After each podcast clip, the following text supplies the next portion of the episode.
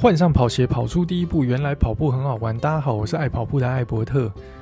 今天想跟大家闲聊一下，因为我最近其实没有什么主要的赛事啊。那我最离我最目前最近的一场赛事是明年一月底的时候，呃，我在当地报名了一个新春路跑。这个路跑是当地的一个活动，只有六百个人参加。那最长的距离是十 K，所以我就跑了一个十 K 的路跑比赛。但是我没有在为这个路跑做什么准备啊，我反而是在为明年二月底的。大阪马拉松，因为我报名了全马，所以我在为这个全马做全马赛事的准备。那我就跟我台湾的教练小伟教练去讨论，说我的课表要改为全马课表。所以我最近都在吃全马课表。那来到日本，现在我从五月来的嘛，那来到日本现在大概已经快半年了，所以想今天想跟大家聊聊我在日本这半年跑步的一些感受，然后跟台湾有什么不一样的地方。那我认为最首先的不一样的地方就是气温。我从五月来的时候，那时候在台湾已经相当的热了，不过在日本还算是温暖不到热的阶段。不过到今年的七八月的时候，哇，日本就非常非常的热，整个关东地区动不动就是三十七、三十八度。那我相信台湾也是非常非常热。那整个夏天就很热，所以我们当时在跑课表的时候，我就是必须要很早起床，可能四点就要起床，趁着太阳还没有出来的时候，但是天刚亮，太阳还没有出来的时候，赶快把课表跑完，然后跑到太阳出来的时候，刚好把课表跑完就好了，不能被太阳直晒到，不然会太热。但最近又不太一样了，最近关东地区就开始气温开始进入秋冬了，那整个气温就是下降的非常的快。像我呃这几天的话，早上大概就只有五度，那像今天的话早上只有三度，所以气温是算是降的非常的多。那早上去跑课表就会有点受不了，因为太冷了。所以我最近的课表我就是改为中午跑，很特别吧？在台湾你很难想象一个大中午的时候，然后太阳高挂在天空的时候，你出去跑课表，那真的会热死你，你可能会脱水。但是，呃，来到日本之后，因为最近真的气温实在是太冷了，所以我就必须要在中午大概十二点或一点。出发去跑课表，然后跑到大概三点前结束。那这个段期间是一天最热的时候，不过气温大概就是十三、十四度，所以算是呃比较合适，然后也比较容易让身体暖开的时间。所以我就我现在就大概就是都会找这种时段去跑课表，然后避免说天气太冷，我身体热不开，结果跑一个强度课表，然后把自己弄受伤，那这样就相对的不好。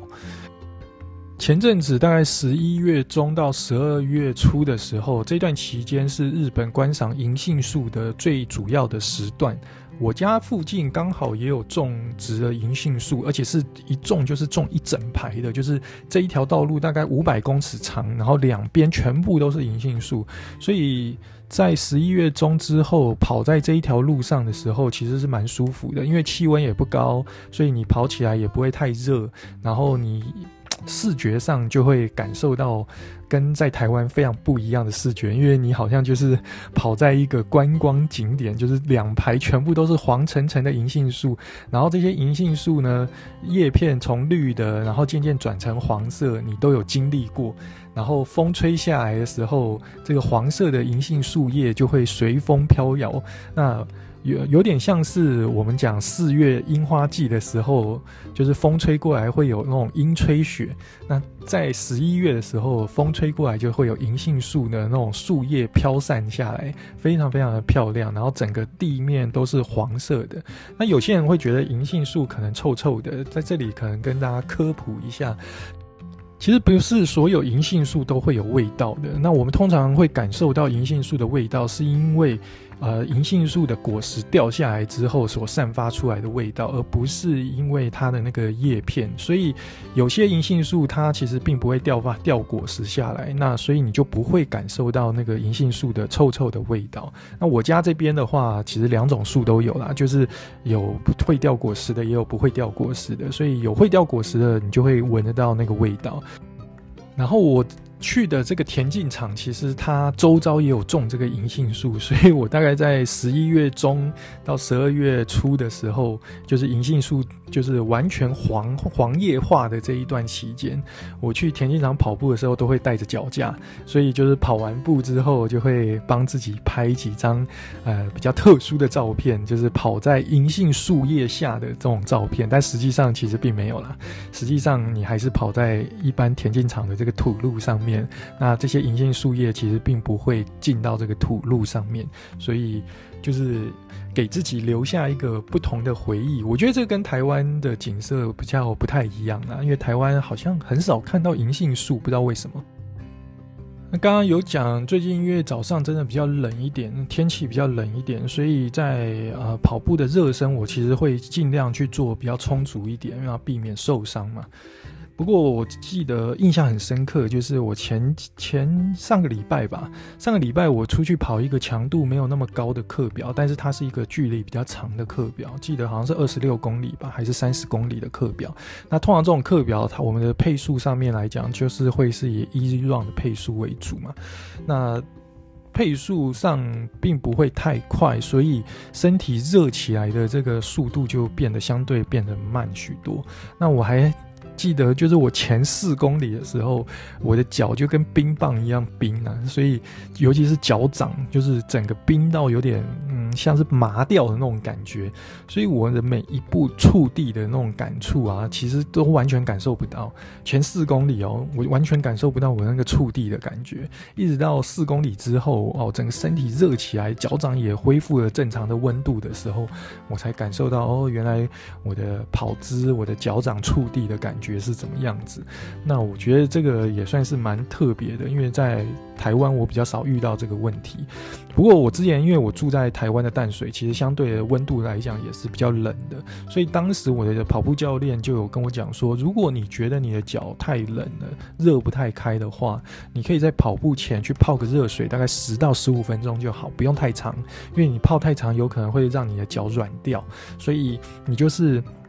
泡个十到十五分钟，然后让你的脚稍微暖开就可以了，然后你再出去跑，这样子的话会比较快可以暖身，而且脚只要暖起来，你整个身体就暖起来了。所以我当下有去买了一个泡脚机，不知道之前有没有介绍过，我个人是很喜欢啊。不过来到日本之后，我就没有没有办法把它带过来，所以现在泡脚机在淡水。那我现在在日本，因为是租的房子嘛，那也不太适合去买一个泡脚机。不过因为我在在日本这边的房子，它是有浴缸的，所以我有时候在天气太冷的话，我在出去跑之前，我就会去泡个澡，或者是稍微把脚冲热一点，然后让整个身体能快速的暖开来。那我觉得，如果你在台湾天气太冷，或者是碰到寒流的时候，有遇到相同的问题，那你也可以试试看，先把脚泡暖一点，然后再出去跑步。那这样子热起来的速度可能会比较快一点。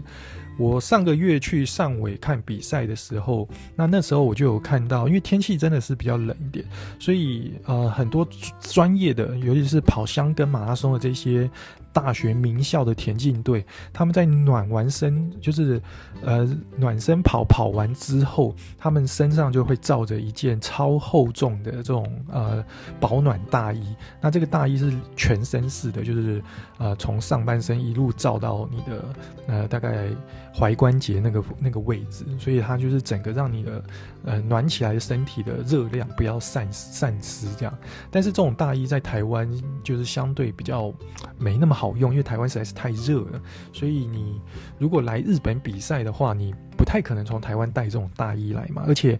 呃，他们能之所以能用这种大衣，是因为他们开赛前旁边是有这种呃。就是自己的朋友或者是自己田径队里面的经理可以帮你把大衣收走嘛，因为这种大衣你不可能随手一丢丢到路边然后就不要了。所以我当时有注意到台湾的选手在参加日本的比赛的时候，他们会穿这种轻便雨衣。就是暖完身之后，他们会穿轻便雨衣。那概念上也是一样，就是不希望啊、好不容易把身体暖开来了，那因为你在等开赛的这一段期间，却让自己的身体的这个暖开又冷掉了，所以他们就会穿轻便雨衣。然后到开赛前的时候，他们会把轻便雨衣脱掉。放在路边就会有工作人员帮他们把这个轻便鱼收走，所以就比较没有什么太大的这种就是暖身之后就身体又冷掉这个问题。那我觉得这个蛮值得，就是你如果未来有在比如说十二月，然后一月、二月来日本比赛的话，那你可以做相关的这种保暖措施，给大家参考一下。